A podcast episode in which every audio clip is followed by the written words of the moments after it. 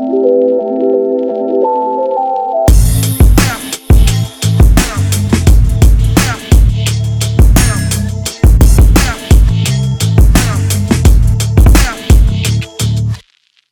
Hier ist Pia von OMR Media slash Opinory und hier im taufrischen OMR Media Podcast besprechen wir, was die Gestalter der Medienbubble bewegt und ich habe mich mit Kai Diekmann unterhalten. Kai Diekmann muss man wahrscheinlich niemandem erklären. Er war 100 Jahre Bild-Chefredakteur, ist jetzt nicht Privatier, auch kein Ziegenhirte, sondern auf seine späten Tage nochmal doppelt Gründer geworden. Mit Story Machine und dem Zukunftsfonds. Wir haben am Rande der OMA-Konferenz gesprochen und er hat über sein Leben danach, also nach Bild erzählt, was er da jetzt äh, mit seinen beiden Startups so treibt und auf seine Bild-Ära zurückgeblickt. Er hat über gute und schlechte Markenkommunikation geredet, was er bereut und warum von Donald Trump lernen, siegen lernen heißt. Kai war kaum zu bremsen und redet wie eine frisch gedruckte Bildzeitung, aber hört selbst. Viel Spaß. Ich habe in den letzten Tagen intensiv damit angegeben, dass ich äh, hier Kai Diekmann interviewe und ähm, habe dann immer mal wieder die Frage gestellt bekommen, ah, was macht er denn eigentlich? Und ähm, damit würde ich starten. Was machst du, Kai? Wer bist du und was machst du?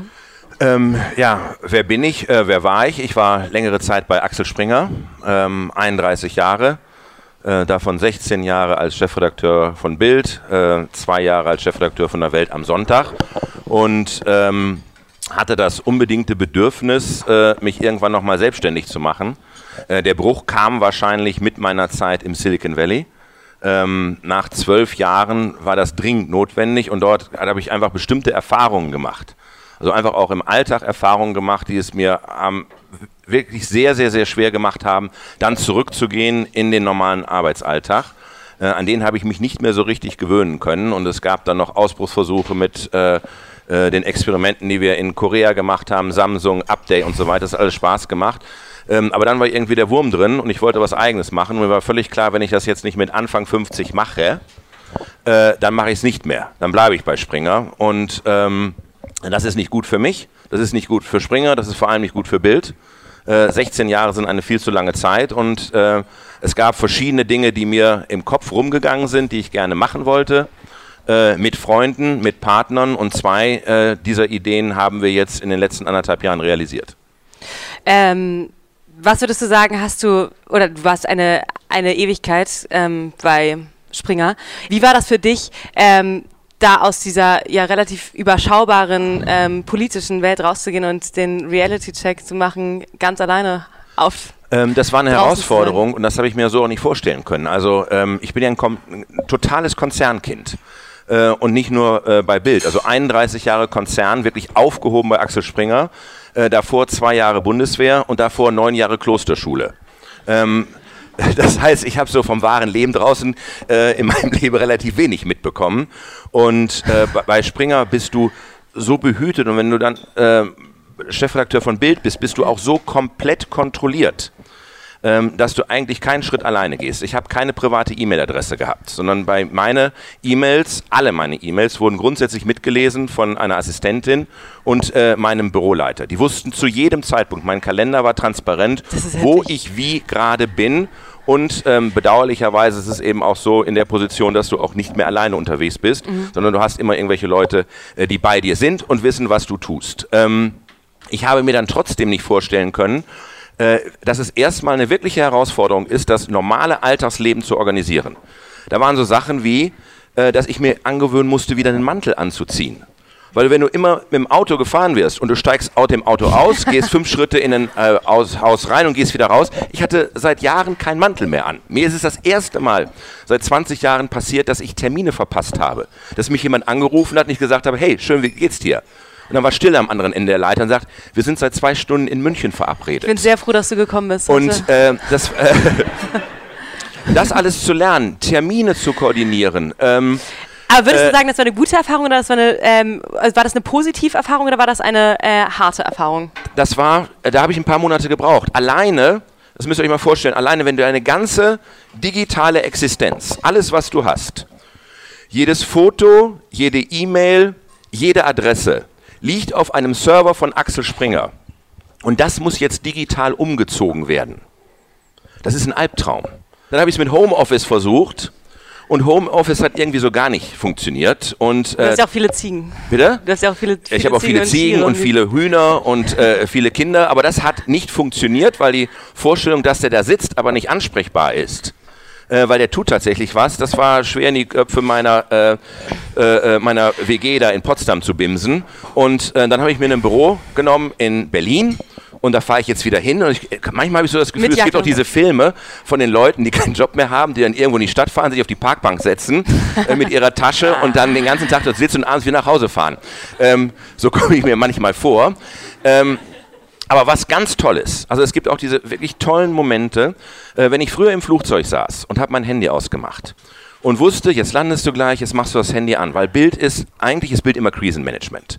Bild ist immer irgendwo Krise. Immer hat ist irgendwo gerade was ausgelöst, was auch nicht, äh, äh, was völlig klar ist, wenn du so eine laute Trompete auf der Bühne bist, äh, wenn du journalistisch in der, äh, von deiner DNA her immer äh, auf der Rasierklinge tanzt, dann musst du immer irgendetwas managen. Ich ging Immer wenn ich das Handy angemacht habe, habe ich Angst gehabt, was ist jetzt los?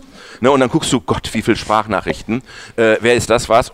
Und es ist jetzt toll. Ich lande, ich mache das Ding an und nichts. Äh, nichts. Und das macht äh, Spaß und es macht natürlich auch Spaß, ähm, für sich persönlich unterwegs zu sein. Also die Dinge, an denen ich jetzt arbeite, zu wissen, das mache ich für mich. Das ist äh, mein Erfolg oder mein Misserfolg. Das machst du auf eigenes Risiko.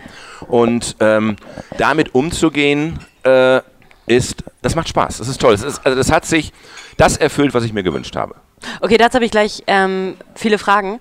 Aber ich hatte, du hattest ja neulich hier mit Philipp Westermeier ein OMR-Interview und da meintest du, ähm, Bild waren meine besten Jahre, hast du irgendwo im Nebensatz gesagt. Und das fand ich krass und habe mich gefragt, ähm, was heißt das denn jetzt? Also du machst ja auch jetzt spannende Sachen, zu denen ich gleich noch ein paar Fragen habe, aber ähm, ist es jetzt schlechter?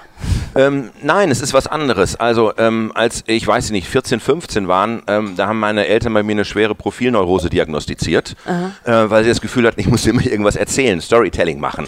Und ähm, äh, bei Bild habe ich irgendwie meine Erfüllung gefunden. Da konnte ich meine, das, was ich wollte, konnte ich ausleben. Ich konnte Dinge inszenieren, ich konnte Geschichten äh, groß erzählen, ich konnte sie anders erzählen, ich konnte eine Marke verändern, ich konnte eine Marke mit Content anfüllen, von dem keiner geglaubt hat, dass dieser Content zur Marke passt. Ich konnte Dinge äh, für mich erleben, von denen ich mir niemals hätte vorstellen können, dass ich sie erlebe. Ähm, das sind die unglaublich vielen Begegnungen mit unglaublich spannenden Menschen und zwar in der gesamten Range. Äh, Bild bietet alles. Bild gibt dir die Möglichkeiten, einfach äh, verrückte Ideen umzusetzen, äh, die du nirgendwo sonst umsetzen kannst. Äh, ich meine, ob das so Sachen waren wie, wir machen jetzt mal die größte Zeitung, wir drucken die größte Zeitung, die es je gegeben hat. Ähm, das Projekt, wir drucken äh, eine Zeitung in einer Auflage von 41 Millionen Exemplaren und das jedes Jahr äh, zu zehn Jahre 9-11. Wir gehen mit der gesamten Redaktion nach New York, mit der gesamten Redaktion nach New York und machen die Ausgabe zum äh, Jahrestag von 9-11 von New York aus. Ähm, all diese Dinge, äh, wir bauen eine Redaktion in LA, die Zeit versetzt, dann unseren Account äh, übernimmt, damit wir den äh, Traffic in der Nacht anders gestalten. Ähm, ich meine, das, ist, das klingt immer so eitel, aber natürlich ist es super spannend, Leute wie äh, äh, Wladimir Putin zu treffen. Ne? Und zwar über einen langen Zeitraum, nicht nur einmal, sondern mehrfach. Den Wladimir Putin, äh, der noch der gute Wladimir Putin war, äh, äh, vor 2007 und später den Evil Wladimir, äh, Wladimir Putin, jemandem wie Assad zu begegnen, mhm. unmittelbar vor dem Syrienkrieg. Mhm. Äh, äh, eine der Begegnungen, die mich heute zutiefst berührt war, ähm, äh, das Treffen mit Johannes Paul II. wenige Monate bevor er gestorben ist, wo er schon todkrank war. Ähm, und alles dies dann auch journalistisch umsetzen, verarbeiten zu können, das war großartig. Ähm, warum, ich, als ich 2013 Julian Reichel zum Chefredakteur von Bild Online gemacht habe, ähm, da war er Kriegsreporter, hatte keine Führungserfahrung, gar nichts. Ähm, ich sage mal bösartig, außer dass er seinen Hund ausgeführt hat. Ähm, aber ich hatte Gelegenheit gehabt, ihn kennenzulernen auf Reisen nach Bagdad, nach Kabul, unter schwierigsten Bedingungen und war zutiefst beeindruckt, wie ein so junger Mann so einen Überblick hat. Und ja. da gibt es Momente, die kannst du nicht planen. Äh, Gab es ja auch jetzt in letzter Zeit häufiger äh, oder Momente, die, glaube ich, nicht geplant waren. Hast du da aus der Außenperspektive gedacht, ähm, jetzt müsste man doch das so und so machen. Wie hättest du das äh, zum Beispiel Titanic oder ähm, wie hättest du, was, was, hättest du da gemacht? Ich kann dazu nur sagen, ähm, als ich bei Bild angefangen äh, habe, da habe ich auch ein paar Böcke geschossen. Ich habe überhaupt in den 16 Jahren ordentliche Böcke geschossen und ähm, das gehört einfach dazu. Wenn du so unglaublich viel Entscheidungen triffst, wie du bei Bild treffen musst, dann sind da auch etliche dabei, die sind nicht richtig, die sind falsch. Gibt es da eine Sache, die du richtig bereust? Och, da gibt es äh, mit Sicherheit äh, äh, ganz viel. Eine der Schlagzeilen war, jetzt gehen sie auch noch an die Sparschweine unserer Kinder dran. Ne? Was für ein Unsinn. Ne? Deutschland lebt noch heute von den Ergebnissen der Agendapolitik, aber ich habe mich immerhin irgendwann mal bei Gerhard Schröder entschuldigt. Ne, das wurde dann ja eine ganz brutale Auseinandersetzung. Hat es angenommen? Ähm, ja, er hat es angenommen. Äh, Im Übrigen auch zwischendurch mit diesen großartigen Gerhard Schröder-Gesten. Ähm, also 2003, 2002, 2002, 2003 haben wir nicht mehr miteinander gesprochen. Er hat Bild nicht mehr auf Reisen mitgenommen. Ja. Äh, seine Frau, äh, Doris Schröder, Klammer auf, mit der ich zusammen in äh, äh, Bonn gearbeitet habe, die kommt ja auch von Bild, Klammer auf, sein Regierungssprecher Bela Ander, bei ihm bin ich Patenonkel seines ältesten Sohns, kam auch vom Bild. Äh, wir waren, haben eigentlich nur noch über Anwälte verkehrt. Äh, das war die Situation 2003 und dann haben wir uns wieder angenähert, dann war er nicht mehr Kanzler, dann kamen seine Memoiren und die Memoiren hat natürlich wer veröffentlicht vorab? Die Bildzeitung. Und äh, Pack schlägt sich, Pack verträgt sich. Und dann war ich bei ihm, so einem Vorabtermin, wo wir auch ein Foto, wo wir die Werbung vorbereitet haben für diesen Vorabdruck. Und da gab es sein Buch, das gab es aber noch nicht wirklich gedruckt, sondern es gab nur den Umschlag. Also haben wir den Umschlag genommen, dann gibt es sogenannte Blindexemplare. Ein Blindexemplar, das sind äh, 280 leere Seiten. Ne? Einfach ein dickes Buch, 280 leere Seiten. Mit dem Umschlag von ihm drumherum. Und das hat er mir dann gewidmet. Für Kai Diekmann wohl genau das richtige Maß an Lesestoff. ähm, okay, Kai, ähm, wir, Opa erzählt vom Krieg. Wir, ja, genau. Ja die habe ich auch. Finde ich total gut. Die Kollegen habe ich auch immer geschätzt, die so in die Redaktion kamen, in den Khaki-Hosen und erzählt haben, wie es im letzten Jahrhundert war. Ne? Ja. Du bist im Vorruhestand? Nein. Du bist, ähm, machst etwas Neues. Ähm, mhm. Und ähm, erzähl doch mal, was das ist. Was machst du jetzt? Also, du sitzt ähm, nicht auf der Parkbank. Nein, ich sitze nicht auf der Parkbank. Ähm, es gab zwei äh, Fragestellungen, aus denen dann mehr geworden ist. Das eine war die Fragestellung, wie kommt es eigentlich, dass im äh, digitalen Zeitalter auf analogen Sparkonten in Deutschland 2,3 Billionen Euro rumliegen, rumgammeln, für die es kein, keine Zinsen mehr gibt oder sogar Negativzinsen äh, gelingt es uns, dort äh, ein Produkt zu schaffen, ein digitales Produkt zu schaffen, was dem Sparer wieder eine positive Renditeerwartung gibt. Äh, das ist eine einmalige Situation, gibt es auf der ganzen Welt nicht. Äh, es gibt kein, äh, nirgendwo auf der Welt wird so hart für das Geld gearbeitet wie hier, aber nirgendwo auf der ganzen Welt lassen die Leute ihr Geld so wenig für sich arbeiten wie hier. Die Deutschen sind eben Anlagemuffel, acht Prozent der Deutschen sind im Kapitalmarkt investiert und lassen jede Menge Chancen liegen. Die Amerikaner mit ihrer riesigen Überschuldung haben eine bessere Altersversorgung als jeder einzelne Deutsche. Und wir haben uns überlegt, wie gelingt es uns, dass wir aus dem Transaktionsprozess des äh, des Anlegens. Wir haben das in Form eines Fonds gemacht, die Kosten über eine Plattformisierung so weit rausnehmen, dass wir die Kosten eins zu eins an den Kunden zurückgeben können. Äh, und äh, ich weiß nicht, wer von euch äh, äh, irgendeinen Fonds hat, der weiß, wenn er einen Fonds kauft, dann ist das mit Kosten von mindestens zwischen 2 und 5 Prozent, das können auch mehr sein, belastet. Seit Anfang des Jahres gelten diese tollen ähm, MIFID-Regeln äh, danach muss die Bank dir sogar vorrechnen in absoluten Zahlen.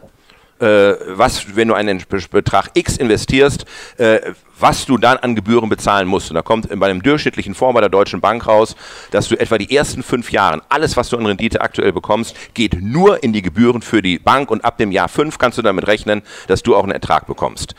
Äh, diesen Kostenanteil haben wir mit Partnerbanken so variabel verhandelt, dass wir das an die Kunden geben können, wenn sie uns digital ordern. Ne, also wir sind ein digitaler Fonds und uns kannst du digital ordern. Und mit diesen 5% gehen wir ins Anlagerisiko. Und das ist der Bereich, in dem wir eine Chance haben, 2 äh, bis 4% wieder für den Kunden zu erwirtschaften. Und der deutsche Sparer, der sucht ja gar nicht die Maximalrendite, sondern der möchte irgendwie was zwischen 2, 3, 4 Prozent haben. Es soll eben wieder was auf dem Sparbuch äh, sichtbar werden. Und äh, ich mache das zusammen mit Leonhard Fischer. Ich habe nämlich von Geld keine Ahnung. Ich darf da auch gar nicht in die Nähe kommen. Da wird es immer heißt, Kai Diekmann ist jetzt Banker geworden. Überhaupt nicht. Äh, ich bin für den Kommunikationsteil, für den Marketingteil zuständig. Mein Partner ist dort Leonhard Fischer. Ähm, als ich jüngster Chefredakteur äh, Deutschlands, wurde mit 36, wurde er mit 36 gerade jüngster Bankenvorstand Deutschlands. Und uns verbindet noch was, wir waren in Bielefeld Nachbarsjung, nebeneinander, die Häuser. Und äh, wir haben damals mit 15, 16 unser erstes Venture gemacht.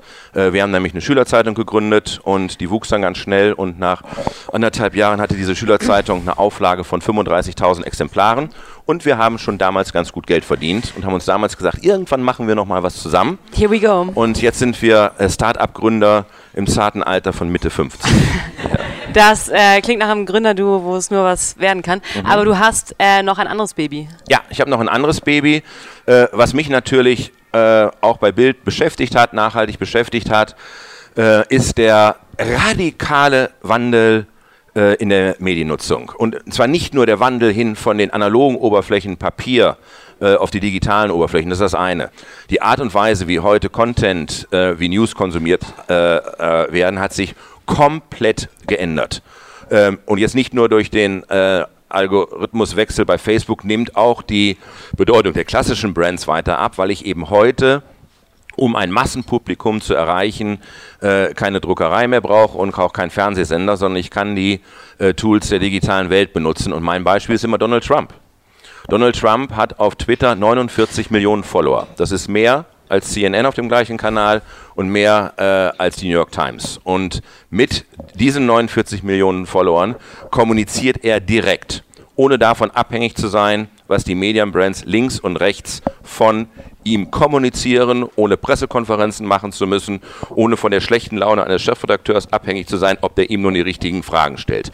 Er ist Herr seiner Botschaften und er diktiert, äh, mit dieser Direktkommunikation inzwischen auch den klassischen Brands, was sie über ihn zu berichten haben. 75 Prozent der Berichterstattung von CNN reduziert sich inzwischen auf das Zeigen von Screenshots seiner Tweets.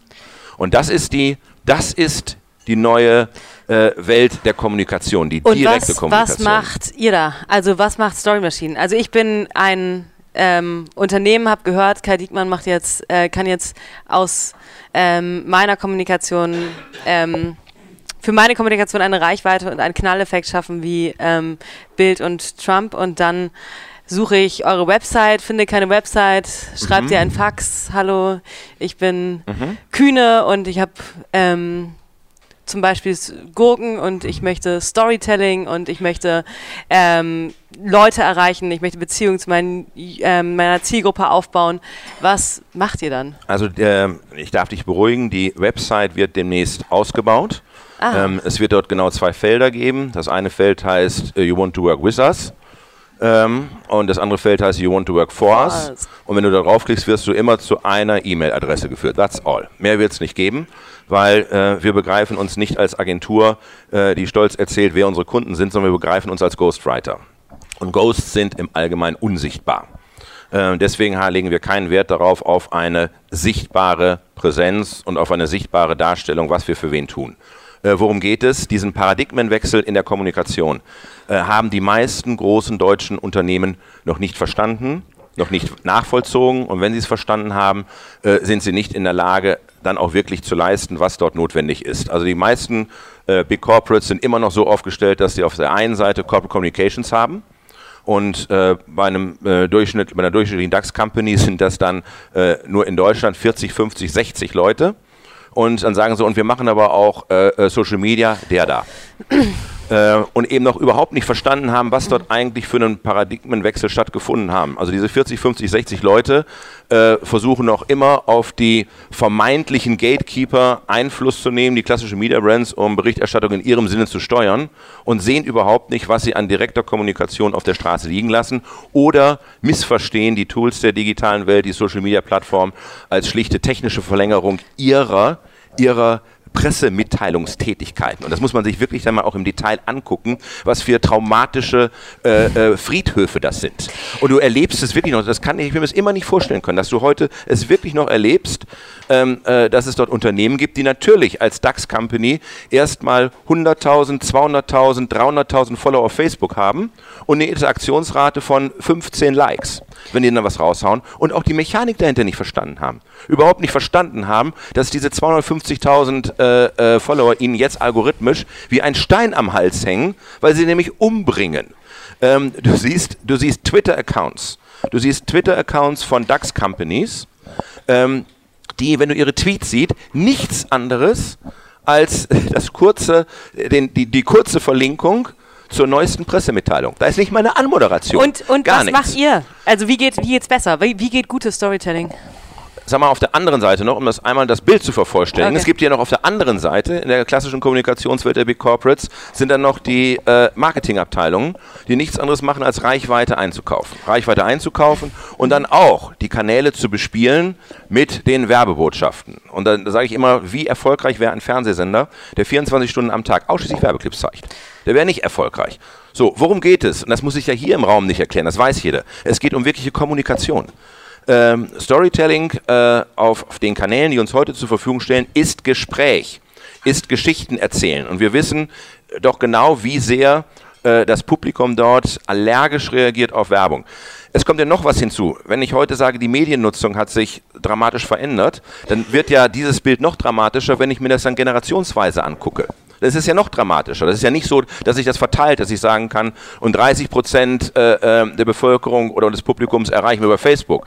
Äh, gucke ich mir die Millennials an, gucke ich mir die Z-Generation an, dann bin ich da bei 94 Prozent. 94 Prozent, die ich ausschließlich ausschließlich nur noch über die Kanäle erreiche und nirgendwo mehr anders. Wie ist das eigentlich, wenn ich heute, ich sag mal als Bank, ein digitales Produkt einführe? Wo komme ich dann überhaupt noch mit meinen Kunden in Kontakt? Wo treffe ich die? Physisch treffe ich sie nirgendwo mehr? Ich treffe sie im Fernsehen nicht mehr. Also seitdem bei uns zu Hause Netflix äh, und, und Apple TV in Betrieb ist, ist bei uns lineares Fernsehen tot. Komplett tot. Meine Kinder haben nicht mal gemerkt, dass bei irgendeiner Störung vor etlichen Monaten äh, viele unserer digitalen Kanäle, äh, äh unserer analogen Kanäle verschwunden sind, weil keiner sie mehr nachfragt. Ich erreiche sie nur über diese Kanäle. Und das ist, das ist klassisches da Storytelling. Und das ist das, was wir machen.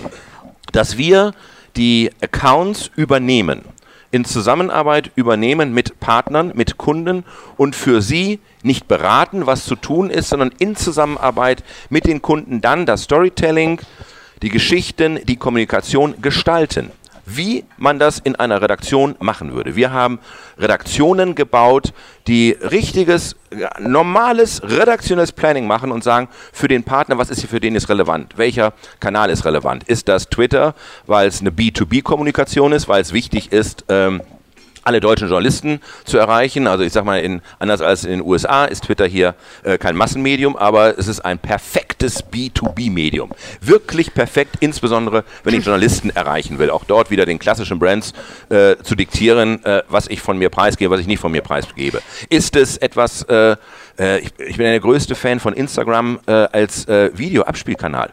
Der Instagram ist perfekt für Videos, eine perfekte Videoabspielstation. Welche Kanäle sind relevant und welche Inhalte setzen wir dort auf und wie erzählen wir die Geschichten? Und ganz im Ernst, das ist klassisches Handwerk. Das fängt an bei dem Fotoschnitt. Ne, da bist du ja manchmal erschüttert, wenn du siehst, was dort passiert. Und das ist das Drama des Internets ist ja, dass jeder glaubt, ne, äh, weil man dort veröffentlichen kann, glaubt auch jeder, er sei Journalist.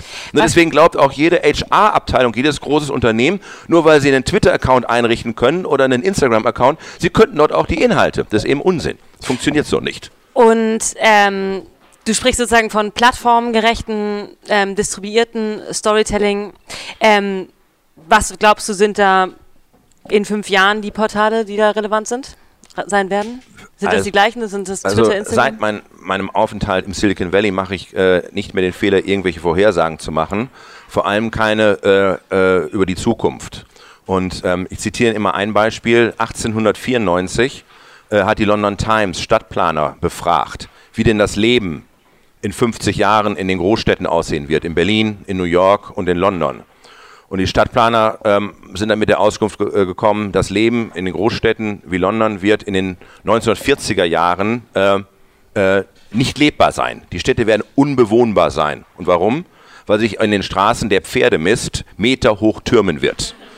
Wir wissen, dass es etwas anders gekommen ist. Insofern traue ich mich äh, nicht zu sagen, was in fünf Jahren relevant ist. Wir sehen ja, wie disruptiv das manchmal sein kann. Ähm, äh, meine Güte, was passiert mit Facebook? Also wie, wie schnell? Ja, was glaubst du? Ähm, äh, ich weiß es nicht, aber äh, allein die Tatsache, äh, wie brutal Facebook den Algorithmus geändert hat und die Publisher, die sie vorher abhängig gemacht haben, äh, jetzt aus dem Newsfeed rauswerfen. Also ich weiß nicht, wie es euch geht, aber mir begegnet in meinem Feed so gut wie kein Publisher mehr. Ich sehe die Inhalte nicht mehr, die sind quasi unsichtbar. Was bedeutet Und wenn ich sehe, wie der, wie der äh, Traffic zusammenbricht, auch bei den Publishern an der Stelle, äh, dann ist das schon dramatisch. Und dann kann man nie vorhersagen, was, Ja. wie, wo passiert. Aber das sind ja nicht nur äh, Publisher, die davon betroffen sind, sondern es ist ja auch ähm, ähm, Brandkommunikation. Was heißt das für eure Kunden, dass ähm, Wir- wir sie von gucken- Facebook depriorisiert werden? Dann gucken wir uns an, äh, welche anderen Plattformen äh, sind interessanter. Also da, auch das muss ich, glaube ich, in diesem Kreis hier nicht sagen. Äh, organisches Wachstum auf Facebook ist zurzeit fast unmöglich äh, hinzubekommen. Äh, das macht wenig Sinn. Da sind andere Plattformen äh, viel, viel, viel interessanter. Die Plattform, die ich im Moment am spannendsten finde, gerade für Brands, ist aus meiner Sicht Instagram.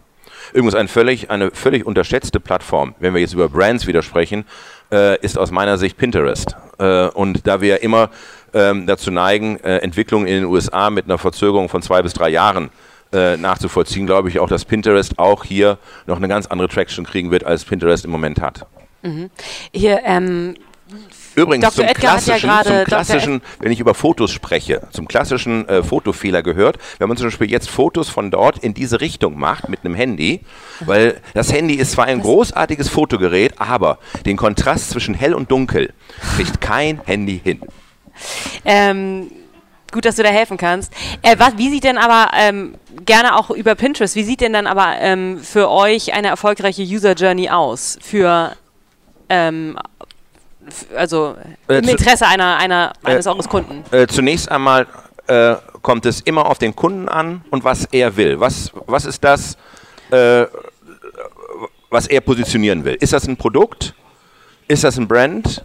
Geht es darum, äh, den Brand insgesamt sympathischer zu machen? Also das ist ja die große Chance der sozialen Medien, weil sie eben auch so visuell funktionieren, dass ich Brands unglaublich positiv aufladen kann, mit einer positiven Grundstimmung. Und ich nenne mal ein Beispiel äh, was unverdächtig ist, weil wir mit denen nichts zu tun haben. Äh, das sind die Ver äh, Berliner Verkehrsbetriebe. Ähm, ich weiß nicht, wer von euch aus Berlin kommt, äh, aber ich glaube, es gibt kein grässlicheres Produkt als die BVG. Ist einfach scheiße. Ähm, das ist im Winter scheiße, wenn es ausfällt. Das ist im Sommer scheiße, wenn sie nicht da sind.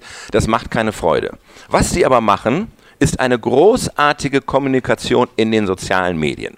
Ähm, neulich, als zur, ähm, äh, zur Berliner Fashion Week, ähm, als hat es, glaube ich, zum ersten Mal geschneit äh, in Berlin. Und da ist die BVG mit dem Post gekommen, der lautete sinngemäß, pünktlich zur Fashion Week gibt es in Berlin wieder überall weißes Pulver. Das musst du dich erstmal trauen. Und genau das, was ihr jetzt gemacht habt, du lachst, du bist positiv. Und natürlich nutzen die ganzen äh, stinksauren Kunden der BVG deren Facebook-Channel auch als, ähm, äh, als Beschwerdekanal. Aber die Art und Weise, die Stimmung, in der die sich beschweren, ist eine völlig andere, ähm, als das bei vergleichbaren Kundenbeschwerden, Stichwort Deutsche Bahn, der Fall ist. Würdest das du kannst du sagen- bei Banken sehen. Es gibt du sagen, eine digitale Bank. Ja, es gibt eine Digitalbank, die auf äh, Facebook ganz toll unterwegs ist. Echt witzig. Und die haben auch eine hohe Traction und ein hohes Engagement. Welche ist das? Ähm, nenne auch dort keine Banken und werdet da schnell drauf kommen. Und wenn die haben die gleichen Beschwerden wie bei den klassischen Banken, ne? Konto gesperrt, das ist los. Aber die Ansprache, also die Kommunikation ist eine völlig andere. Es ist immer mit, hey, hallo, ich habe da ein Problem und, das find, äh, und könnt ihr mir dabei helfen, als der Wut und manchmal der Hass, der dann in anderen Kundenbeschwerden zum Ausdruck kommt. Und das ist die, die Riesenchance, die man, gerade wenn man im B2C-Bereich ist, mit Social Media hat, dass ich dort eine, eine positive Grundstimmung meiner Marke und meinem Produkt gegenüber äh, schaffen kann. Im Übrigen kommt es dort nicht auf die schiere Zahl der Follower an. Völlig ist egal, sondern es kommt darauf an, habe ich die richtige Community? Finde ich die richtigen Leute? Ähm, ich habe auf Twitter 185.000 Follower, glaube ich. Äh, davon kann ich wahrscheinlich 90.000 wegschmeißen. Das sind völlig uninteressant und von den 90.000 sind auch noch 45.000 Bots. Ne? Äh, Die ganzen Eierköpfe, die dann irgendwann immer reinrauschen. Ähm, was für mich aber relevant ist, sind die äh, zigtausend Journalisten, die ich habe, ne? mit denen ich mich auseinandersetzen kann, mit denen ich mich streiten kann, äh, die mich ärgern, die ich ärgere. Und das ist relevant. Und das finde ich auch immer ist wichtig, dass ich mir nicht angucke, äh, die pure Zahl. Guck mal, du siehst Accounts, du siehst Accounts, die mit einem Drittel, einem Viertel der Followerzahl anderer größerer Accounts im gleichen Industriesegment ein ganz anderes Engagement hast. Die Bank, die digitale, über die ich spreche, ähm, die hat im Engagement-Bereich, sind das immer im Tausenderbereich. Im Tausenderbereich. Das ist großartig, was die machen. Und dann guckst du dir deren Wettbewerber an und dann stellst du fest, 15, 30, 45 Likes. Und dann weißt du, da liegt irgendwas im Argen. Aber guck mal, du sagst ja, ähm, das ist sozusagen das BVG-Beispiel oder was, oder die Bank, das sind sozusagen ja positive Emotionen, die da, positive Emotionen, die da geweckt mhm. werden. Ne? Ähm, und ähm, zu deiner Vergangenheit Bild, das ähm, zu der ist ja auch eine Marke, zu der viele Leute eine, ähm, eine Beziehung haben, ob eine positive Beziehung oder eine negative Beziehung, wir haben eine Beziehung dazu. Mhm. Ähm, was sind für Brands außer über ähm, Lachen, also positiv äh, Lachen und Liebe, ähm, Wege, diese Beziehung aufzubauen? Also die, das ist zunächst einmal die, die Chance der Direktkommunikation. Mhm. Äh, da liegt ja auch ein Risiko drin. Äh, in der Kommunikationswelt von heute, die eine 360-Grad-Welt ist, kann ein einzelner unzufriedener Kunde ein Unternehmen zerstören. Ähm, ihr habt alle im, im Kopf äh, äh, dieses, diesen einen Tweet von dem United Airline Customer, der dort im letzten Jahr aus dem Flugzeug gezogen wurde. Das hat mal schnell am nächsten Tag den Börsenwert von United Airlines um eine Milliarde Dollar vernichtet und der CEO musste gehen. Äh, äh, weil die einfach nicht reagiert haben. Äh, ein anderes Beispiel, wo ich immer sage, meine Güte, da ist da ist Social Media so fantastisch, man könnte es so großartig nutzen. Das war vor zwei Jahren der Auftritt des neuen äh, CEOs von BMW auf der Autoshow in äh, Frankfurt. Es war sein erster Auftritt als CEO und er hat ein neues BMW-Modell vorgestellt. Was ist passiert? Wer erinnert sich noch? Er wurde leicht schwach und fiel auf der Bühne um und wurde ohnmächtig. BMW hat zwei Tage nicht reagiert. Einfach nicht reagiert, Kommunikation eingestellt, Großalarm. Hm, Börsenwert erstmal runtergegangen. Was hättest du gemacht? Ich hätte den Tweet rausgehauen, ne? der neue BMW ist einfach umwerfend. PS, unserem CEO geht es wieder besser. Und es wäre genau das passiert, was wir gemacht haben. Du lachst erstmal und es ist erstmal eine positive Grundstimmung da. Und das ist die Chance von Social Media. Was habe ich denn gemacht? Für mich war mein Twitter-Kanal bei Bild der beste Kanal, um äh, Krisenkommunikation äh, äh, zu betreiben. Der allerbeste Kanal. Wenn ich mitbekommen habe, bei uns ist irgendwo im Unternehmen was falsch gelaufen äh, da ist eine Schlachtzeile schief, Klammer auf, und meistens waren die Schlachtzeilen ja nicht schief in der Bundesausgabe, sonst irgendwas, sondern Bild hatte 36 Regionalausgaben. Das hast du gar nicht alles in der Hand. Und dann ist irgendwo in der Saarland-Ausgabe ist eine Zeile schief. Und das sieht natürlich dann auf Bildblock dann immer viel dramatischer aus, als es in Wahrheit ist. Aber dann kannst du, früher musstest du immer abwarten, oh Gott, kommt das hoch, kommt das hoch, kommt das hoch, ne, bis Mittag alles gut gegangen. Ne, dann kommt aber die Anfrage an die äh, äh, Konzernpressestelle, äh, dann geht das seinen Weg, dann geht es durch die drei Konzernschleifen und dann teilt äh, die Konzernkommunikation mhm. etwas offiziell mit. Und das habe ich früher genannt, das ist dann die DPA-Wirklichkeit. Und wenn es einmal die DPA-Wirklichkeit erreicht hat, das ist blöd. So, äh, äh, ich habe Twitter genutzt, um, wenn ich diese, eine solche Krise hatte, sehr frühzeitig das auszuräumen. Aber Dann zum Beispiel den Kollegen ja. anzutweeten, in Absprache, ja. Achtung, hallo, liebe Kollegen im Saarland, kann es sein, dass wir da Unsinn gebaut haben? Wie wäre es denn richtig gewesen? Nicht wieder machen, müssen wir aufpassen, manchmal sich einfach blank zu entschuldigen und zu sagen, war ein Fehler oder in die vorne Verteidigung zu gehen. Aber ich habe immer darauf geachtet, dass es überhaupt erst nicht die Relevanz bekommt, dass es irgendwelche Anfragen offizieller Art an die Konzernkommunikation äh, gerichtet werden, um somit die Kommunikation dort zu behalten, wo sie hingehört, nämlich in diesen Kanälen. Das ist ja aber alles reaktiv, ne? Guck mal, ähm, oder. Nö, gar nicht. Also sagen, ähm, es passiert etwas, du musst darauf reagieren. Der, der CEO fällt um, ähm, es schneit zur Fashion Week und also du reagierst. Natürlich was kann, kann ich, als Brand, was kann ich als Brand aber proaktiv tun. Na, ich kann ja ähm, nicht um vor dem Auftritt, so weil ich so nicht weiß, Event was der alles macht, schreiben, sollte heute unser CEO umfallen. Aber äh, also natürlich musst du dann auch auf... Wie kann aber diese Events, diese, diese solche Sachen kreieren? Solche Momente, in denen ich mir ähm, merke, geil, da hat BMW richtig mhm. lustig reagiert. Weißt du was? Ähm, ein tolles Beispiel finde ich ist die OMR. Die ah. machen das komplett richtig. Warum machen die das richtig? Weil sie die Marke als Medienmarke inszenieren. Weil die nicht nur im Umfeld ihrer Veranstaltung auf einmal auftauchen und erzählen, uns gibt's jetzt, äh, wir machen das jetzt, sondern weil die das gesamte Jahr über präsent sind. Mit, äh, mit, völlig unterschiedlichen Themen, aber im Umfeld dessen, was sie machen und was auf die Marke einzahlt. Sind sie immer, ob das ihre Podcast-Tätigkeiten sind oder sonst irgendwas, sie sind als Marke präsent, sehr aktiv und äh, das zahlt eben dann auch darauf ein, auf den Erfolg dieser Veranstaltung und hat aus meiner Sicht auch diese Veranstaltung so groß gemacht. Und das machen sie eben anders als in Demexco oder irgendwelche anderen Dinge, die immer nur im Umfeld ihrer Veranstaltung aktiv werden. Also ich glaube einfach dazu gehört eine Präsenz, äh, eine Präsenz, die sich im weitesten Dingen beschäftigt mit dem, was auf deine Marke einzahlt. Das kann aber sehr, sehr, sehr weit gehen. Ne? Das, das, ich habe ja gesagt, das, das Beispiel von der BVG, das hat nichts unmittelbar damit zu tun, aber äh, äh, das zaubert ein Lächeln äh, äh, in meinen Tag. das ist das erste Mal, dass ich morgens gelacht habe, als ich das gesehen habe und macht mir ein gutes Gefühl. Und das ist die Chance, ähm, die ich habe. Und darf, mhm. dann hole ich mir natürlich auch Leute darüber rein. Es kommt aber immer darauf an, was ich eigentlich will. Und äh, kannst du ich sag sagen, mal, was, Beispiel, was, eure, mal, was, als Bank ist es zum Beispiel ganz wichtig, eine Bankdienstleistung. Eine Bankdienstleistung ist nicht etwas, wo du samstags morgens oder deine Frau zu dir sagst, hey komm, wir haben zwei Stunden frei, jetzt gehen wir mal in die Bank. Ne? Sondern du sagst nach wie vor, ich muss noch zur Bank. Aber du sagst nicht, ich muss noch shoppen gehen. Ne? Also ist da ja erstmal eine ne Grundhaltung, die ich überwinden muss. Und wie gelingt es, ähm, dieses Erlebnis, ich muss noch zur Bank oder ich muss noch in die Apotheke, so abzufedern, dass es zumindest die negativen Konnotationen nicht überwiegen? Ähm, ihr seid ein Medienunternehmen, ne? Story Machine? Wir sind Ghosts. Wir sind unsichtbar. Ihr seid Ghosts. Ich darf ja nicht mal drüber reden, wer Ihr dabei seid Medienghost. Und aber was ist eure Vision von Story Machine? Also wohin soll das skalieren und wachsen?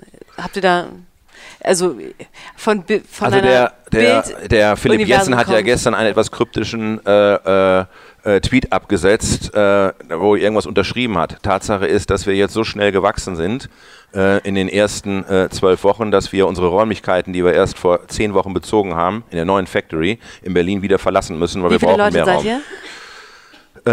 wir sind aktuell 17 Festangestellte und äh, wie es aussieht, werden wir in acht Wochen um die 30 sein. Und Der limitierende Faktor ist im Moment äh, das Personal. Was glaubst du, machst du in zehn Jahren? Du, für dich selber kannst du Prognosen geben. Ähm, das weiß ich nicht. Also ähm, ich bin total froh, dass wir das gemacht haben. Also äh, die, die Gründung mit äh, Philipp Jessen macht unglaublich viel Spaß. Das Team macht unglaublich viel Spaß, dass es so rasend schnell äh, wächst. Äh, und äh, sich den Herausforderungen stellen zu müssen, ich sag mal von der Gewerbeanmeldung äh, bis, äh, ist einfach eine ganz tolle Sache. ähm, das für sich selber machen zu du können. Du lernst Alltag. Bitte? Du lernst echt Alltag. Ja, nee, das ist, ähm, das ist wirklich großartig. Und ähm, ich hoffe, dass das so weitergeht. Äh, zu sehen, wie du dann Leute hirest, die unglaublich gut äh, performen, die einfach großartig sind, zu sehen, mit welcher Freude auch junge Leute dabei sind, das macht echt, echt, echt Spaß. Äh, und zu sehen, dass es äh, eben auch ein Leben abseits eines großen Konzerns gibt. Ähm, das hat mir dort viel Spaß gemacht. Ich war da wunderbar aufgehoben.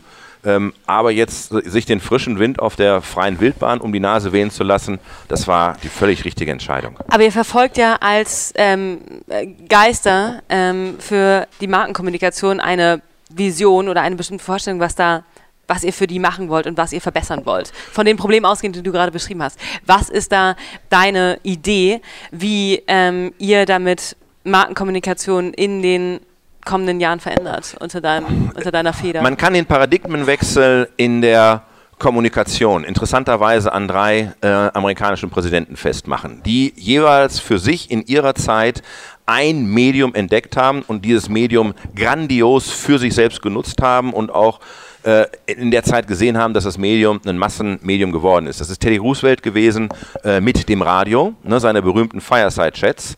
Äh, das ist danach John F. Kennedy gewesen mit dem Fernsehen, der wie kein anderer Politiker vor ihm äh, die Kraft äh, und die Macht des Fernsehens erkannt hat.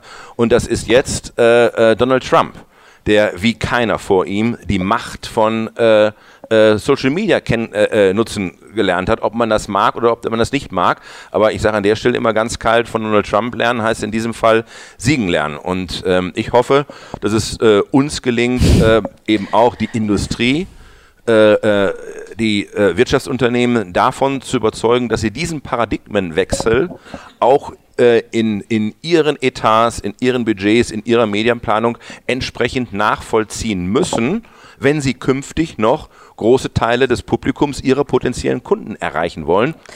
Ich habe noch eine Frage an dich. Hast du jemals einen Tweet-Post von dir wieder gelöscht?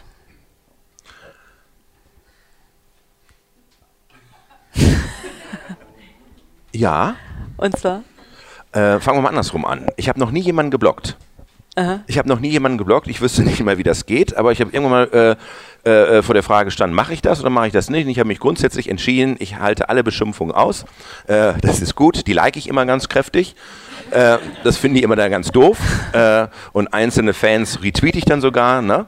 Ähm, und ähm, ich blocke niemanden. Aber ich habe auch schon Tweets gelöscht. Aber ehrlicherweise meistens, wenn ich äh, irgendeinen Namen falsch geschrieben habe, äh, wenn ich festgestellt habe, dass ich einen Hashtag falsch benutzt habe oder sonst irgendwas, dann wiederhole ich den Tweet und ähm, äh, äh, äh, äh, lösche den, der falsch ist, weil das nervt mich wirklich. Es nervt mich ohne Ende, dass es auf Twitter keine Korrekturmöglichkeit gibt. Ja, ja, weil es geht gar nicht darum, irgendwie einen, einen missliebigen Tweet dann zu verändern, aber schlicht und ergreifend, du hast Schreibfehler, du hast was vergessen, äh, du hast jemanden falsch adressiert äh, und das nicht korrigieren zu können, ist echt lästig. Kai, ich könnte mir vorstellen, dass ein Tweet aus unserem Gespräch jetzt ähm, sich verselbstständigt und hängen bleibt. Von Trump ähm, lernen heißt siegen lernen. Ähm, na, ich kann auch noch das andere äh, Beispiel nennen. Äh, das bleibt jetzt. To be, äh, auf der more brighter äh, äh, side of life, das ist äh, Taylor Swift. Ne? 300 Millionen Follower über alle Plattformen hinweg. Ne? Und beschäftigt dafür aber eben auch ein entsprechendes Redaktionsteam, was äh, sozusagen ihr Leben oder ihre Präsenz, ihre Existenz in den äh, äh, Social Media scriptet. Ich meine, um es nochmal zu sagen zu Trump, man mag es mögen oder nicht, mhm. aber es ist offenbar eine Erfolgsgeschichte. Es hat immerhin gereicht, um amerikanischer Präsident zu werden. Und das ist ja immerhin was. Das war's. Weil das Ganze ja äh, ein Live-Event war und sich an dieser Stelle Fragen aus dem Publikum angeschlossen haben, hört es hier etwas abrupt auf. Ähm, ich hoffe aber, ihr habt etwas mitgenommen und freue mich sehr über Feedback, Bewertungen, Kritik, Vorschläge etc. etc. See you soon. Bis in zwei Wochen. Ciao.